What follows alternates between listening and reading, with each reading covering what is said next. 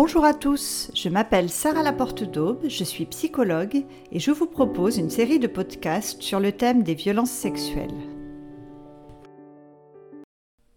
Aujourd'hui, nous allons parler d'un sujet qui est peu évoqué concernant les violences sexuelles et qui néanmoins paraît essentiel, la prévention. On l'a déjà vu, les sanctions dans ce domaine sont très insuffisantes puisque moins de 1% des violences sexuelles font l'objet d'une condamnation en France à l'heure actuelle. Du côté de la prévention, malheureusement, les résultats ne sont pas vraiment meilleurs. Par exemple, trois associations ont porté plainte contre l'État car l'éducation nationale ne respecte pas l'obligation des trois séances d'éducation sexuelle par an à l'école, séances où notamment les questions de violence sexuelle pourraient être abordées dans une approche préventive. S'il existe un éternel débat sur la manière de prendre en charge les comportements qui ne sont pas acceptés par la société, certains défendant une approche préventive, d'autres une approche répressive, le champ de la lutte contre les violences sexuelles, quant à lui, ne génère pas ce genre de débat. En effet, si peu de choses sont faites pour prévenir et pour sanctionner, qu'il paraît évident qu'il n'y a pas besoin de choisir. Il faut développer bien davantage les deux approches.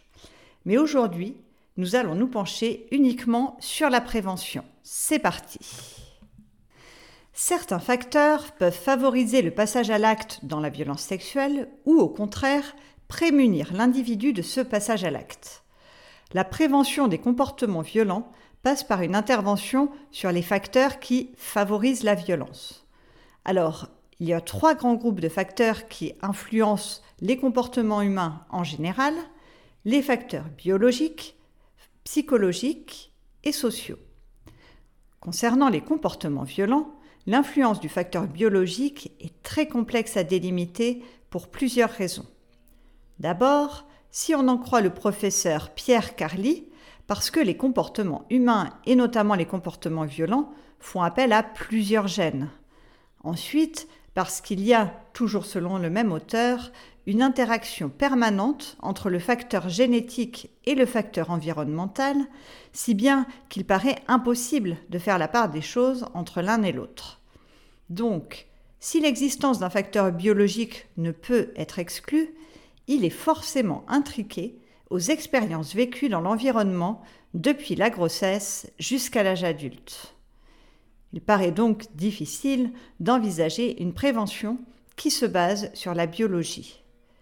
Précisons tout de même qu'il existe des médicaments pour traiter les auteurs de violences sexuelles, mais qui sont utilisés dans une approche curative. Les facteurs sociaux et psychologiques intervenant dans les comportements violents ont quant à eux été beaucoup étudiés. Ils sont bien connus. L'impact de ces deux types de facteurs a été prouvé dans de nombreuses études. Ce sont donc deux leviers de prévention. Commençons par le plus évident, le facteur psychologique. On l'a vu dans le précédent podcast sur les scénarios de vie. N'hésitez pas à l'écouter pour en savoir plus, qu'un des scénarios de vie possibles pour l'enfant victime est le scénario de vie agresseur. Ce n'est bien sûr qu'un scénario parmi d'autres. Subir des traumatismes au cours de l'enfance, mais aussi avoir dans son entourage des modèles de violence, constitue un facteur de risque de basculer dans la violence à l'âge adulte, et notamment la violence sexuelle. Une part des auteurs de violences sexuelles en a subi eux-mêmes au cours de l'enfance, mais il est difficile de trouver des chiffres fiables pour quantifier cette proportion. Ce que j'observe en tout cas dans ma pratique, c'est que tous les auteurs de violences sexuelles que j'ai reçus en consultation avaient été victimes ou témoins de violences dans leur famille, dans l'entourage proche, ou dans un groupe d'enfants. Parfois de violences sexuelles, parfois de violences physiques ou psychologiques. Donc, une approche préventive consisterait à mieux protéger les enfants de la violence dans les milieux dans lesquels ils évoluent, dans leur famille, à l'école, dans les activités extrascolaires. Pour ce faire, il s'agirait de mieux prendre en compte la parole des enfants avec empathie et discernement. L'entourage des enfants et les professionnels pourraient aussi mieux repérer les violences afin de les en protéger le plus précocement possible. Il conviendrait également de proposer de manière systématique un espace thérapeutique aux jeunes victimes pour les accompagner dans leur reconstruction. Protéger les enfants aujourd'hui, c'est préparer un futur moins violent. C'est ouvrir des portes aux enfants victimes vers un meilleur avenir. C'est adopter une démarche préventive contre les violences sexuelles, éviter qu'elles n'adviennent dans le futur. Le facteur social, quant à lui, soulève de nombreuses questions, dont la première d'entre elles. Existe-t-il réellement? On entend beaucoup de voix pour défendre l'idée que les violences sexuelles seraient une réalité purement biologique et psychologique, et que faire valoir que la culture est un rôle dans tout cela, ce serait un peu, en quelque sorte, embêter les gens pour rien. Donc, qu'en est-il? Si la culture si la société ont une influence sur les violences sexuelles, on devrait se rendre compte d'une grande variabilité dans le taux de viol entre des pays de cultures différentes. Plusieurs anthropologues comme Peggy Reeves Sandé et Patricia Rosé ont étudié cette question. Il ressort de leurs travaux que le taux de viol varie considérablement selon les cultures. Le nombre de viols est par exemple beaucoup plus élevé aux États-Unis que dans les pays d'Europe de l'Ouest. À l'inverse, les Norvégiens, les Suédois, les habitants de Sumatra, ainsi que les Jivaros d'Amérique du Sud, présentent un taux de viol beaucoup moins élevé. D'après les anthropologues, les sociétés où il y a peu de viols sont celles qui le désapprouvent socialement. Ce sont aussi celles où les femmes peuvent garder leurs biens après le mariage, où les hommes participent à l'éducation des enfants, où les hommes et les femmes cohabitent ensemble, au lieu d'être cloisonnés dans des rôles et domaines différenciés. Ou alors, si les rôles sont très différenciés, ceux attribués aux femmes sont tout autant reconnus et valorisés que ceux attribués aux hommes. Donc, puisque le taux de viol varie selon les cultures, on peut affirmer que oui, le facteur social a une influence.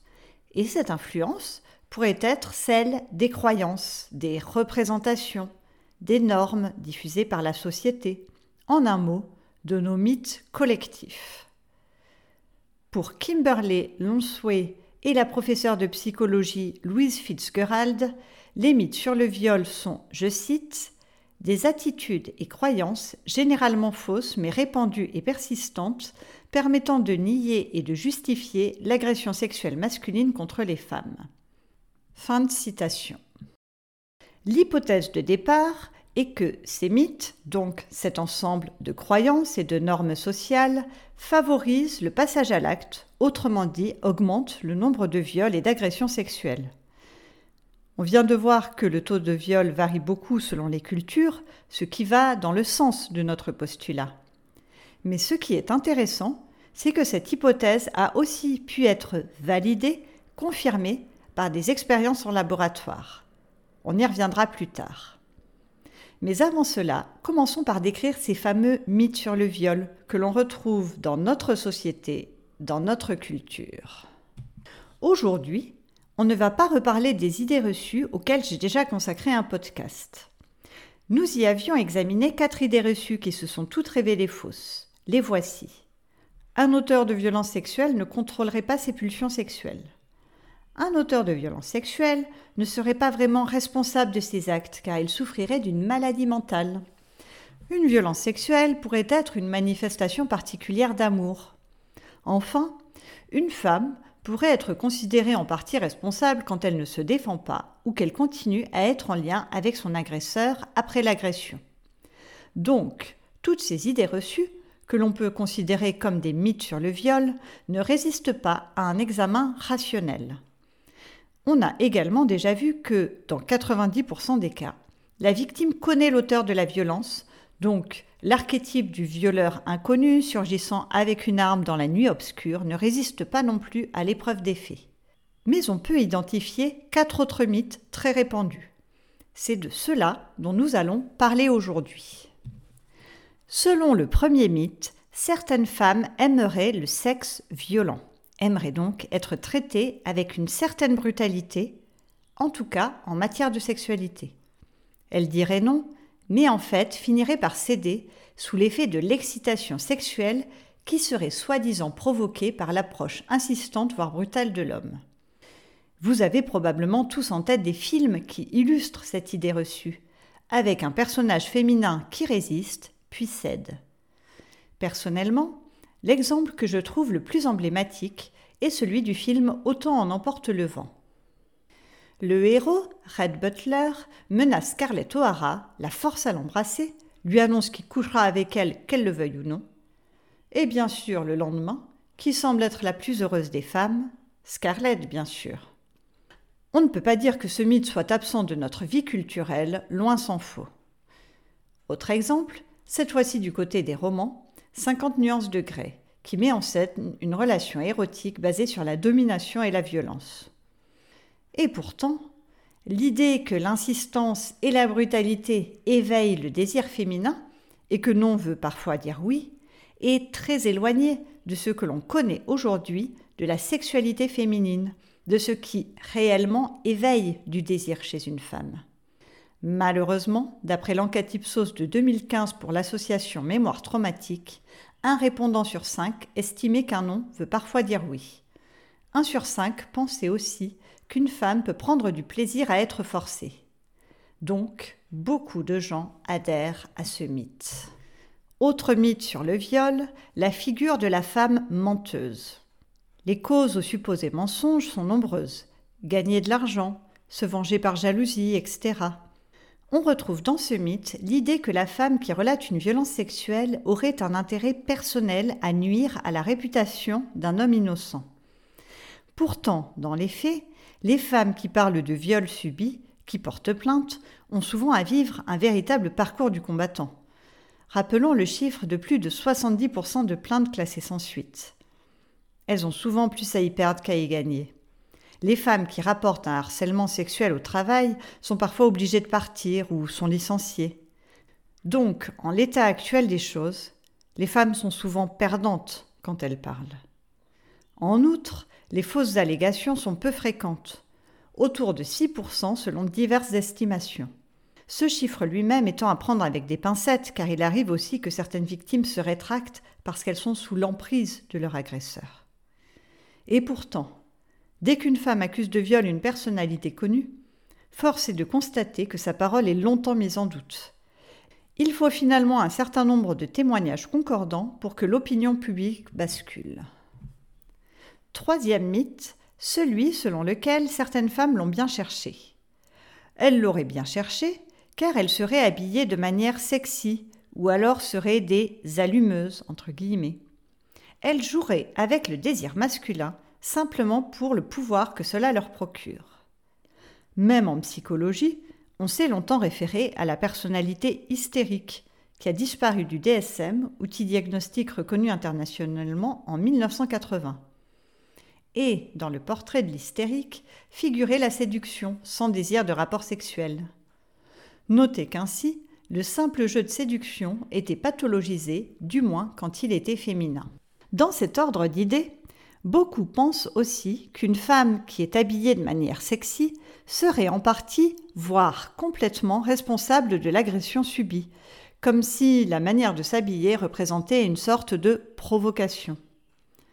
L'Ipsos s'est aussi penché sur ce mythe dans son enquête de 2015. 40% des Français interrogés estimaient que si une femme avait une attitude provocante en public, alors la responsabilité du violeur était atténuée. Pour 27% des Français, un habillage sexy atténuait là encore la responsabilité du violeur. Ce troisième mythe vise aussi spécifiquement les adolescentes, avec une image emblématique, celle de Lolita. Et pourtant, quand on lit le roman de Nabokov, Lolita, on ne peut être que stupéfait par la trace qu'il a laissée dans la sphère culturelle aujourd'hui. Dans le livre, le fonctionnement du héros est très clairement pervers. Il est décrit sans ambiguïté comme un pédocriminel qui a un rapport de prédation sexuelle avec la jeune Lolita. Et Lolita est clairement montrée comme une victime. Pourquoi donc, à partir de cette œuvre, la société a créé l'archétype de l'adolescente sexy et allumeuse qui séduit des hommes de 40-50 ans, archétype qui, au passage, inverse les rôles? En effet, La pédocriminalité envers les adolescentes, cela existe. Il s'agit de faits observables. Par contre, une adolescente qui cherche à séduire un homme entre deux âges semble plus relever d'un imaginaire masculin de comportements d'adolescente en chair et en os. Là encore, la culture participe à véhiculer ce mythe.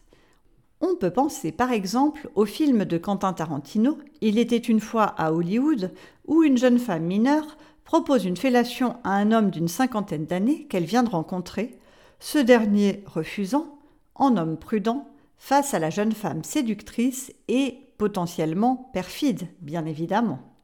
Cette scène étonnante semble bien plus relever du fantasme que de l'observation de la réalité.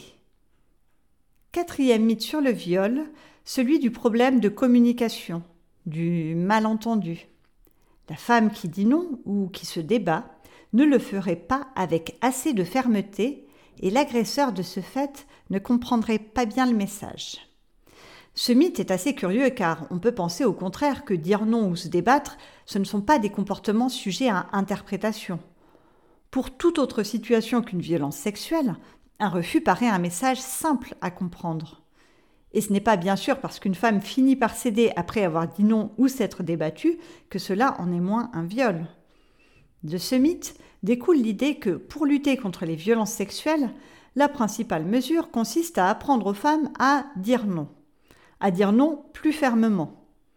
On voit là une inversion de la responsabilité avec sous-tendu l'idée reçue que l'on a déjà évoquée dans d'autres podcasts selon laquelle ce serait à la femme de mieux se défendre. À mon sens, une autre approche préventive auprès des adolescents des deux sexes serait beaucoup plus efficace que celle-ci. Mais nous en reparlerons plus tard.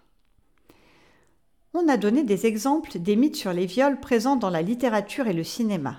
Bien sûr, les médias ne sont pas en reste. On retrouve ces mythes à la télévision, dans la publicité et dans la presse écrite. Pour ceux qui souhaitent en savoir plus sur les études réalisées à ce sujet, le blog Antisexisme est une véritable mine d'informations. Et les réseaux sociaux ont eux aussi largement pris le relais. En guise d'illustration récente, on peut penser au procès entre Johnny Depp et Amber Heard, dont le documentaire La fabrique du mensonge sur France 5 donne une vision éloquente. Ainsi, quand Amber Heard raconte au cours du procès le viol qu'elle dit avoir subi, elle fait l'objet de moqueries et harcèlements sur les réseaux sociaux. On ne peut pas faire le tour de la question sans évoquer la pornographie. En effet, la consommation de vidéos pornographiques n'a cessé d'évoluer. Il existe même des sites que l'on pourrait qualifier de mastodontes proposant ce type de contenu sur Internet. Un tiers des vidéos circulant sur le web seraient d'ailleurs de nature pornographique. Donc, la question se pose également. La pornographie contribue-t-elle à diffuser les mythes sur le viol? Neil Malamut et James Check ont répondu par l'affirmative à cette question en 1981. Ils ont fait voir à un groupe d'hommes des films où un homme domine sexuellement une femme et à un groupe contrôle des films non sexuels. Une semaine plus tard, les hommes du premier groupe ont jugé moins sévèrement la violence faite aux femmes. John Court, en 1984, a fait une analyse corrélationnelle. Le nombre de viols enregistrés a augmenté sensiblement dans les zones où le visionnage de vidéos pornographiques avait augmenté, et à l'inverse, il n'avait pas augmenté dans les zones où la pornographie faisait l'objet d'un contrôle. Par exemple, le nombre de viols a été multiplié par 9 entre 1960 et 1974 à Hawaï, puis il a diminué considérablement en même temps que des restrictions furent imposées à la pornographie, pour remonter ensuite au moment où fut mis fin à ces restrictions. En résumé, il y a un lien de corrélation entre consommation de pornographie et nombre de viols, et un lien de cause à effet a été démontré entre visionnage de pornographie violente et attitude plus agressive vis-à-vis des femmes. Et alors pourraient s'interroger certains. On a vu que les mythes sur le viol sont présents dans la sphère médiatique, publicitaire, culturelle et pornographique. On a constaté qu'elle était aussi très présente dans l'opinion publique, d'après les mesures de l'Institut Ipsos, et on peut faire l'hypothèse d'un lien d'interaction entre ces deux phénomènes. Mais il y a un lien que l'on n'a pas encore fait pour l'instant le lien entre mythe et passage à l'acte dans la violence sexuelle. est-il prouvé que les individus adhérant au mythe sur le viol ont plus de probabilité d'agresser sexuellement? C'est bien là la question essentielle, la question centrale. Eh bien, on va le voir à présent. Ce lien de causalité a lui aussi été prouvé par des psychologues sociaux. En 1987, Steele et ses équipes ont demandé au cours de plusieurs enquêtes à des adolescents s'ils pouvaient violer une femme avec l'assurance que personne ne le saurait et qu'il n'y aurait pas de sanction. Un tiers environ a répondu par l'affirmative. D'autres études ont donné des résultats à peu près équivalents. Alors, qui fait l'œuf, qui fait la poule? Est-ce que les mythes sur le viol font augmenter la proportion viol? Pour rappel, c'est notre hypothèse de départ. Ou est-ce l'inverse La propension au viol qui nourrit, qui alimente les mythes En 1998, Bonheur, pour en avoir le cœur net, a eu une idée ingénieuse. Un groupe de participants remplissait d'abord un questionnaire évaluant l'adhésion au mythe sur le viol, puis un questionnaire mesurant la propension au viol. Un autre groupe répondait au même questionnaire mais dans l'ordre inverse. Qu'est-ce qui en ressort? Eh bien, la corrélation était plus forte dans le groupe où les participants remplissaient d'abord le questionnaire sur les mythes sur le viol avant celui sur la propension au viol. Conclusion les mythes sur le viol ont bien un effet sur la propension au viol. Ils constituent objectivement un facteur de risque. Dans une autre expérience, en 1980, des hommes étaient répartis en trois groupes.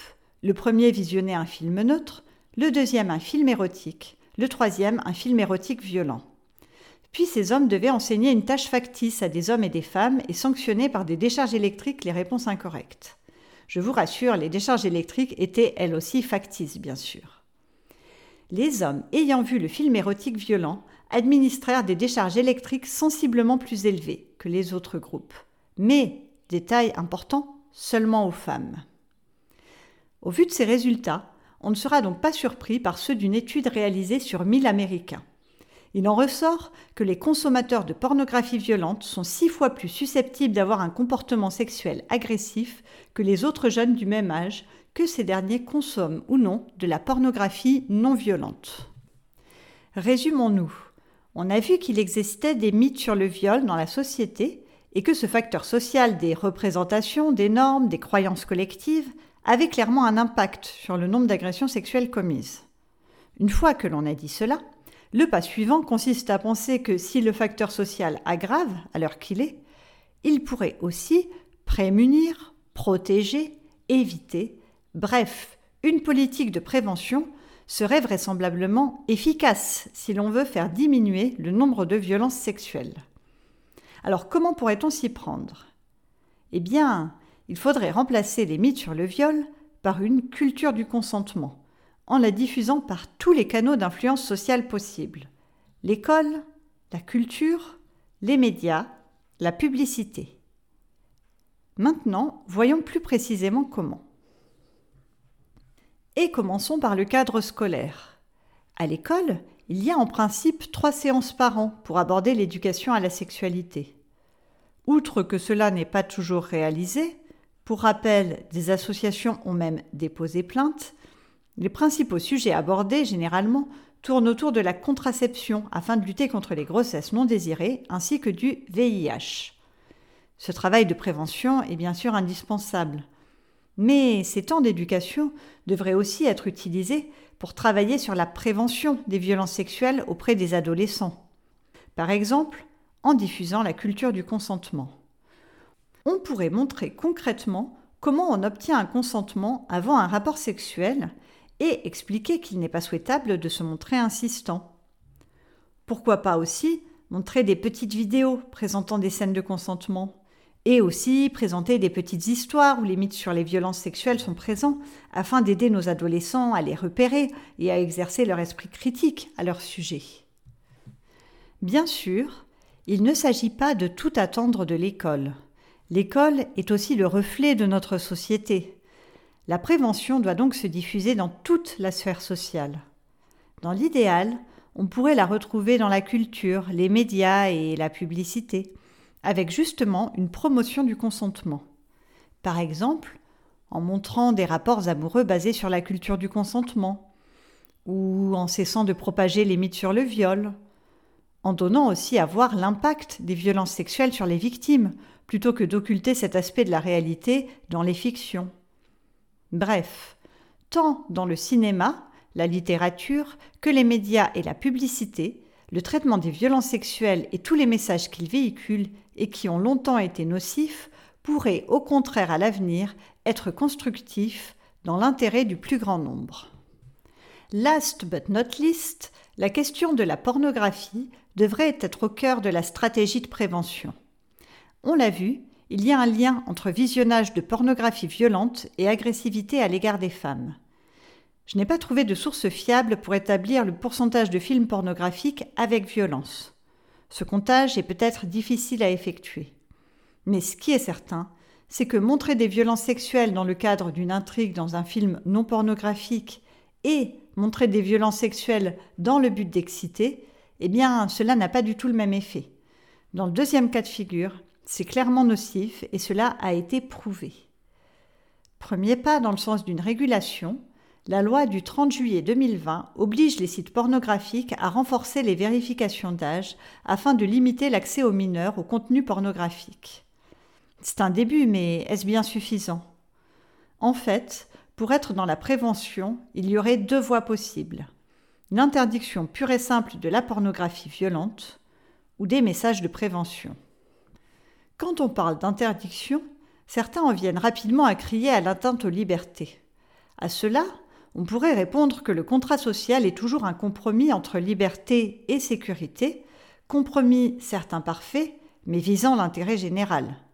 Et là, dans la balance, il y a d'un côté la sécurité des femmes, de l'autre la liberté de s'exciter avec des contenus violents comme des viols.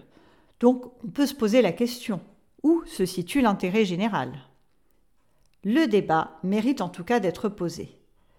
Une autre option serait une sensibilisation à la toxicité, au danger de tels contenus, un peu comme cela est déjà fait par exemple pour le tabac et l'alcool. Cette sensibilisation pourrait aussi souligner les conséquences néfastes des violences sexuelles sur les victimes. En résumé, les violences sexuelles ne sont pas une fatalité. En effet, il existe des facteurs de risque, notamment sociaux et psychologiques, sur lesquels il est possible d'agir. On peut préparer le futur en protégeant mieux les enfants face à la violence et en les aidant à se reconstruire psychiquement quand ils ont été victimes. On peut aussi, au niveau sociétal, identifier les mythes sur le viol et construire une culture du consentement.